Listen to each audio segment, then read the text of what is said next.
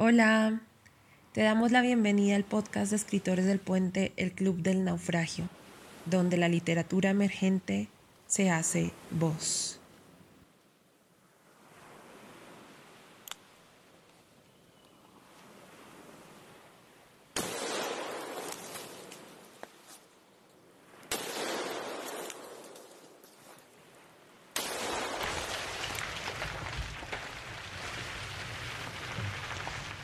Cae, cae eternamente, cae al fondo del infinito, cae al fondo del tiempo, cae al fondo de ti mismo, cae lo más bajo que se pueda caer, cae sin vértigo, a través de todos los espacios y todas las edades, a través de todas las almas, de todos los anhelos y todos los naufragios.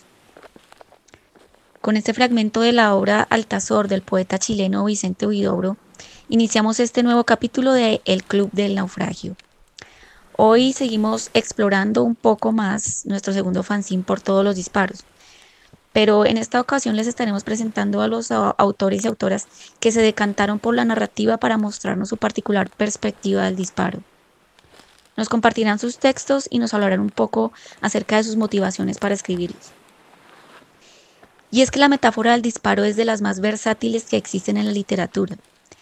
Como escucharán en los próximos minutos, se puede moldear de tal manera que nos lleve a escenarios tan diversos como un puente peatonal, la selva, una cama de hospital, o al interior de nuestros cuerpos y de los sentimientos y sensaciones que nos hacen humanos.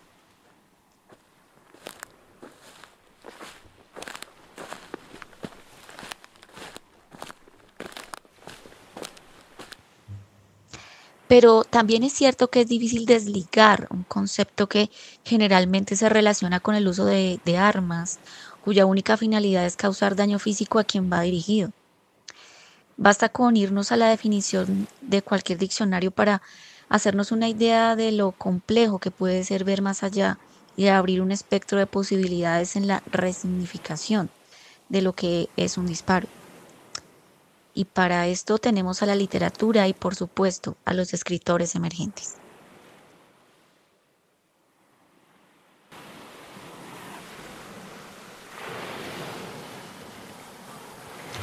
Porque a quién se le podría ocurrir que un disparo puede provenir del interior de la piel? A nuestra primera autora invitada, de hecho. Mafe nos muestra su única y particular versión de un estallido desde adentro.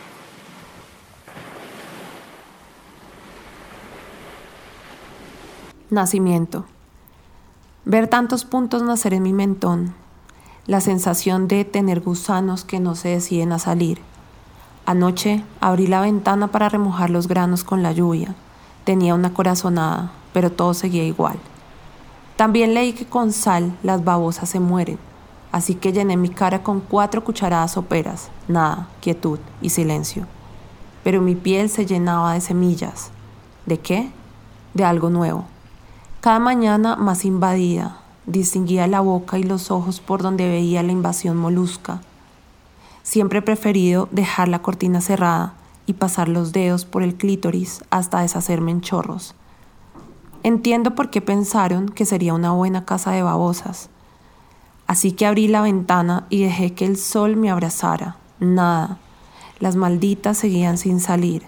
Así que tomé medidas extremas, metí el lápiz en cada punto blanco con tanta fuerza que nuevas palabras nacieron.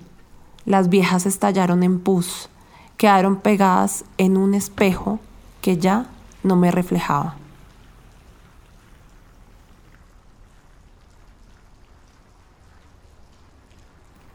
Hola, mi nombre es María Fernanda Garzón. Mi texto Nacimiento, escrito para el por todos los disparos, nace con la intención de explorar eh, la violencia vivida dentro del propio cuerpo, dentro de procesos naturales, para llevarlos a un plano poético para descubrir nuevas palabras. Entonces, eh, este texto narra la historia de una persona que tiene acné y va al baño a eh, tratar de expulsarlo fuera de su propio cuerpo y cómo este esta acción puede motivar eh, nuevas o estallar en nuevas palabras, en nuevas palabras orgásmicas para hacer poesía. El disparo como un show mediático no es algo nuevo ni propio de la era de los reality shows. Como nos lo trae nuestra siguiente invitada, Saray Santamaría, quien usa un arma bien particular para mostrar los matices de la exposición ante los demás. Los dejo con Saray y este interesante paso a paso de su disparo. ¿Cómo dispararse con un bolígrafo? Se preguntarán si es posible dispararse en la cabeza con un bolígrafo. Y como toda respuesta de televentas, sí, es posible. Veamos por qué. Instrucciones. El bolígrafo puede ser oscuro, blanco, desdeñable, resaltado y permanente, borrable para situaciones inmemorables, obtuso, puntudo, gordo, de goma en la línea delgada, punta de tinta para firmar, para apuntar en la cabeza. A continuación, ajuste la boquilla del bolígrafo en la sien. ¿En cuál? Izquierda o derecha, ambas funcionan. Preferible de punta fina, para sentirla. Presione en la vena del estrés. Presione fuerte, profundo y lento. Imagine que va a escribir en su cabeza los últimos momentos de su vida. Reaccione presionando sus dientes hasta que salga la saliva rabiosa y le llene de blanco el mentón. Salive, si aguanta la respiración hasta ponerse morado, mejor. Arrugue la frente. Importante. No pida ayuda. Está solo. Apunte, presione, engatille la tinta, sienta el hueso del cráneo y ¡pum! Sus neuronas explotarán por el techo de su triste habitación. Si no entendió con precisión, nuestra modelo hará el ejemplo. Modelo haciendo la presentación, el televidente atento, en el pronter dice aplausos. H. Saray Santa María.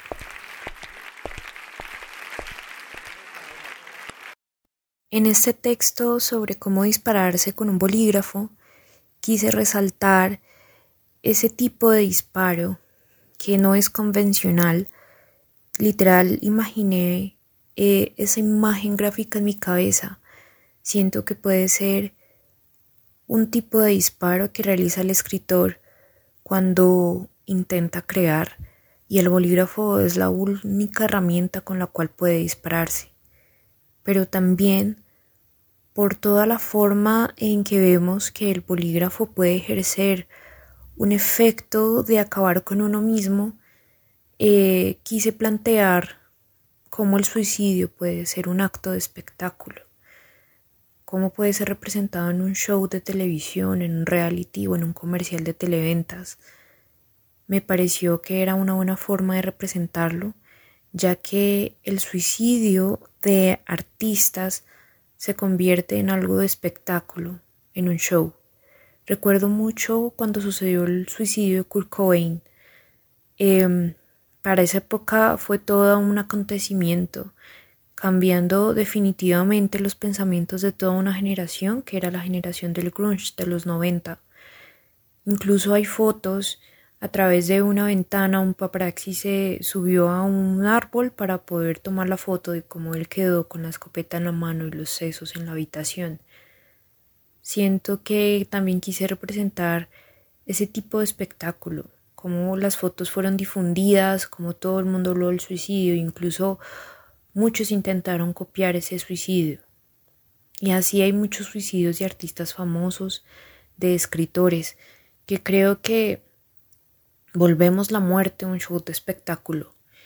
Esos tipos de disparos también pueden ser un espectáculo. Siempre estamos detrás de quién hace qué o por qué. Lo mediático es otro tipo de disparo y el autor detrás de eso simplemente somos nosotros jactándonos de ver a otro morir, de ver a otro morir, no solo en su cuerpo y en su alma, sino también en un tipo de muerte que es el de las ideas, de ver al autor que admiramos, crear y crear hasta que un día decide dispararse con su propio bolígrafo.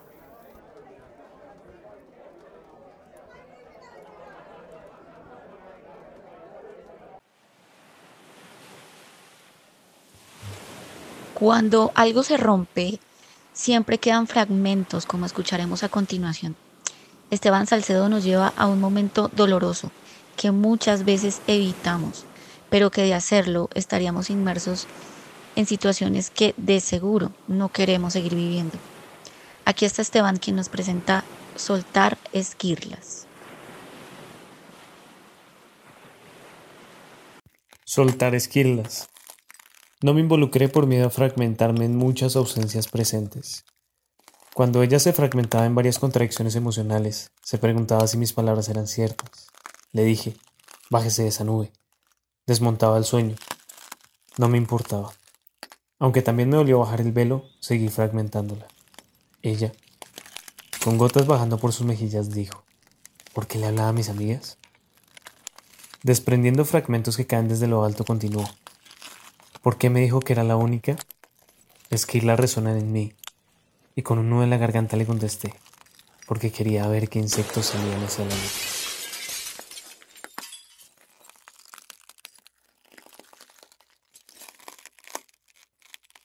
Soltar esquirlas surge de una etapa muy dura de mi vida en la que tuve que afrontar una ruptura y tuve que ser el verdugo de esa ruptura. La verdad es algo extremadamente complicado porque buscar las palabras, e intentar no hacerle tanto daño a la otra persona porque fue una persona que yo amé, ella también me amó. Pero es muy tenaz cuando no hay amor en una de las partes, en este caso la mía. Y hay que decirlo, aunque es una de las formas más sinceras de terminar, y siempre intenté buscar las palabras más sutiles, más suaves, para intentar hacer el menor daño posible, me doy cuenta de que finalmente el daño está hecho. Simplemente al hacer ese disparo, el daño ya está hecho. Entonces, eh, la vida cambia totalmente desde un disparo de esos. Y como los he vivido también, me los han dado, o sea, me han hecho esos disparos.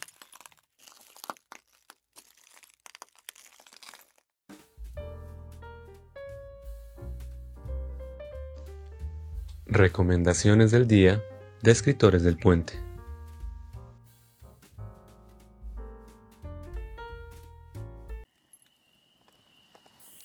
En literatura tenemos a la escritora colombiana Esperanza Carvajal Gallego, con su poema Bajo la Resistencia.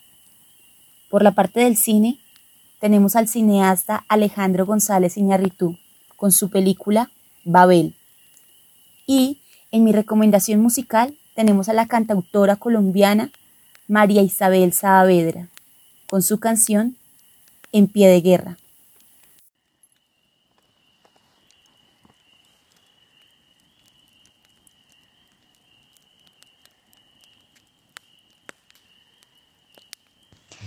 ¿Acaso una buena noticia puede ser un disparo? Para la mayoría, recibir un dictamen médico favorable es lo que han estado esperando ansiosamente. Pero para el protagonista de la historia que nos trae Miguel Ángel Capador, no es así. Interesante situación, ¿no creen? Escucharemos a Miguel quien nos presenta No es suficiente.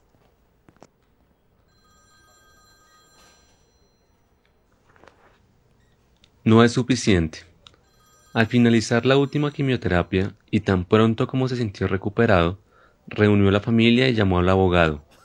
Los hijos no estuvieron en desacuerdo. Al contrario, encantados vieron los bienes enlistados en el testamento. Abrazaron a papá, arrugaron la frente como actor de primera y una vez afuera juraron nunca volver a verse. Solo en su cama esperó a morir. Despertó al otro día, al siguiente y al siguiente. Quince días después se reunió con su médico que le comunicó una terrible noticia.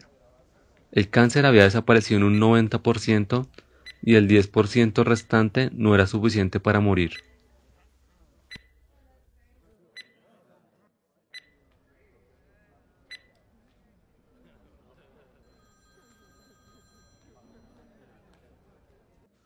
Los disparos los tendemos a asociar con muerte, con tragedia, como ese sonido muy fuerte y después un silencio abrumador y un silencio aterrador porque sabes que lo peor pudo suceder. Y quise jugar un poco con eso porque el personaje de esta historia espera morir para que su plan resulte. Y al contrario, vive. Quise hacer esa contradicción del disparo eh, en lugar de muerte-vida para generar el mismo impacto que, que lo que hace un disparo cuando mata.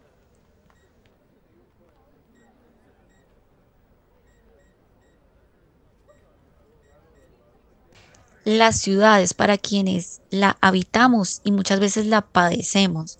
Un lugar que no da para que emerja la sensibilidad y el conmovernos con lo sencillo de lo cotidiano. Un puente peatonal del norte de Bogotá es el escenario al que nos lleva nuestro siguiente autor, John Daniel Hernández, quien nos compartirá su texto y sus impresiones sobre su inspiración. Los dejo con Johnny a tarde ser.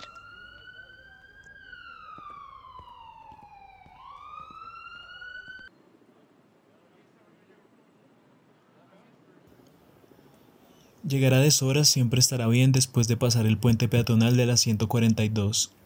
Tomarse el tiempo para ver el último disparo del sol colarse entre las colinas y aristas de las calles, para regalar un beso tornasol en la mejilla de cada espectador que añora algo o alguien. Se morirá entonces de espaldas a la noche para evitar reflexiones sobre la luna y se dormirá de día para no ver la expresión ridícula del sol, tan cálido, tan brillante, como si la vida no fuera acaso una ventanita que se cierra a veces.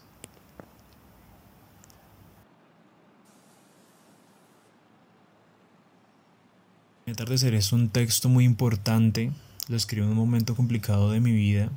Siento que mm, un momento en el cual me siento triste, melancólico y algo desesperanzado. Y, y casualmente voy al trabajo, voy tarde porque trabajo de noche. Entonces recuerdo haber visto el atardecer desde un puente peatonal. Siento que los puentes peatonales de Bogotá tienen esa característica y es que en ciertos momentos del atardecer uno puede vislumbrar cosas muy hermosas, desde los colores, desde las sombras, desde ese sol que se está ocultando y la forma en que, en que juega con nuestra percepción visual. Recuerdo haber pensado en ese momento que la vida era hermosa y que de algún modo a pesar de los cambios siempre van a haber nuevas cosas que lo hagan a uno sorprenderse, nuevos momentos, nuevos lugares, nuevos espacios. Y en ese momento sentí que era mm, algo que debía tomar, ya que me sentía un poco perdido. Recordé que mm, el día se transforma en noche durante el atardecer. Recordé también eso como un nacimiento y como un cambio y por eso decidí plantearlo de ese modo. Siento que a veces la gente lo percibe muy desde la tristeza, pero también desde la metamorfosis y, por ello siento que, que tiene esa relevancia para mí particularmente.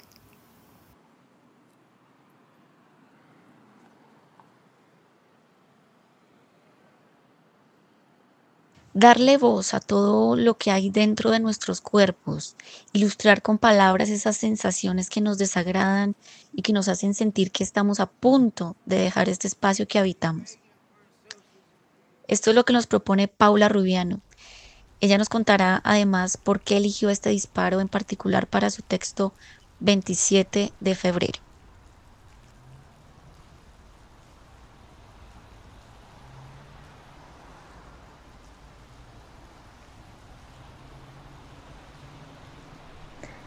27 de febrero. Siento los ojos forzados a estar abiertos y punzones en las piernas. El corazón repleto de vómito y disparos. No aguanta más. Se desborda e inunda el resto de mi cuerpo con cada hueco que deja la herida. Ya no quedan ganas. La fuerza se arrastra con las uñas de mis manos, como queriendo salvarse, pero cada vez está más cerca la mudanza. Hay un desgarro interno en la piel. Me raspa, me pide a grito salir. Golpea la cabeza, la agita bruscamente, aumenta el dolor. Necesita salir. Ya no queda absolutamente nada que perder. La vida está empacada en cajas de cartón, no fluye, ya no está. Lo único es el vómito incesable. ¿Cuándo querrá cicatrizar?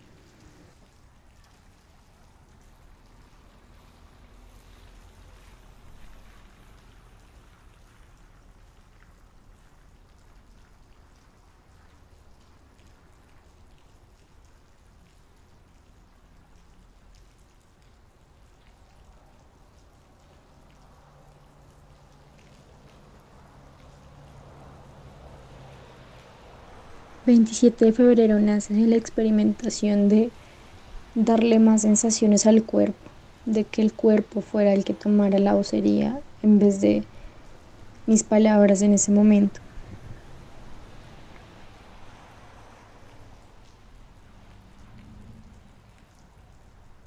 Lo sensorial siempre es un detonante para la memoria, y más aún cuando estamos lejos de aquello que los aromas y sabores nos evocan.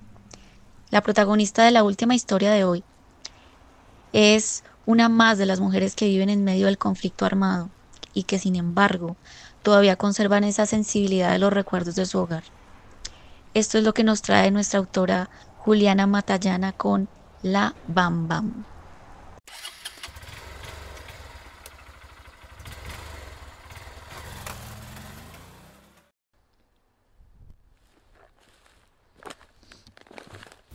La Bam Bam. El olor del sudado de pollo hizo que la Bam Bam saliera de la choza más temprano que de costumbre. Había reprimido durante años recuerdos de su madre, pero al olfato y a la barriga no se les puede mentir. NN alcanzó a aprender el arte culinario de su abuela. Fue la única en llegar al campamento después de los 10 años. Ese día de celebración había encontrado el equilibrio perfecto entre el ajo, la cebolla y el tomate. La Bam Bam, sigilosa, siguió el aroma del guiso. Metió la cabeza entre la olla intentando probar algo a escondidas. NN, viendo la inocencia de su superior, comentó, Comandante, ¿ha leído el aviso que dice todo billete falso se rompe?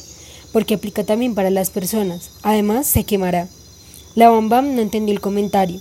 Le pareció atrevido que la cocinera le hablara de esa forma, pero no replicó. Sabía que NN tenía algo de razón. Cada día los recuerdos le hacían un vacío más grande. Al explotar el sabor de la salsa de pollo en su boca, su fuerza se diluyó entre lágrimas. Sintió el roce de los labios de su madre en la frente, el susurro del amor y el indescriptible olor de lo que alguna vez llamó hogar.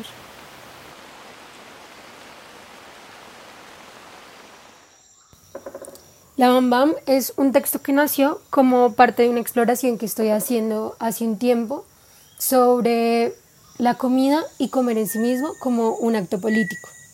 En ese sentido, lo que yo quiero plantear es que comer, más allá de ser un acto de supervivencia, es una experiencia sensorial capaz de crear comunidad, de crear el concepto de familia y además de evocar recuerdos, de evocar momentos, lugares y tiempos en los que alguna vez estuvimos. Y entonces es así como en el texto propongo el disparo como alguna cosa que detona nuestros sentidos y al tiempo detona nuestros recuerdos, como una situación que nos transporta y que traspasando nuestro raciocinio nos hace reaccionar y reflexionar sobre aquello que realmente nos importa. En cuanto al contexto del texto y los personajes, pese que hablo desde eh, este contexto militar en el que usualmente predomina la presencia masculina, me parecía interesante mm, darle un lugar a la mujer desde el punto de vista en el que han sido las mujeres y son actualmente en muchos lugares las encargadas de la alimentación en las comunidades. En este y en otros textos mi intención ha sido dotar a los personajes femeninos de una plena conciencia sobre la importancia que tiene su rol en la sociedad y mm, de una voz y un cuerpo que es capaz de expresar todo lo que ellas quieren decir. Y de esta manera llegamos al final de esta entrega de El Club del Naufragio. Este podcast es realizado por Escritores del Puente, hoy con la conducción de Mafe Garzón, Alejandra Velandia y Miguel Capador. Nuestros autores y autoras invitados, María Fernanda Garzón, Saray Santa María, Esteban Salcedo, Miguel Ángel, John Daniel Hernández, Paula Rubiano y Juliana Matallana. En la edición, Esteban Salcedo. Y en la dirección y presentación, quien les habla, Carolina Montero Mendoza.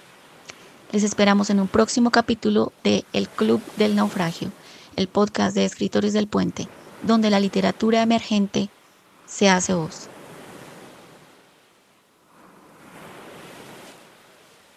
Agradecemos también al Instituto Distrital de Artes y de Artes por permitir que la publicación de nuestro fanzine por todos los disparos haya sido un sueño hecho realidad. La grabación de este podcast fue gracias al apoyo de Radio Poesía. Encuéntrenlos también en Instagram como arroba radio raya piso poesía. Muy pronto podrán encontrar nuestro podcast en diferentes plataformas.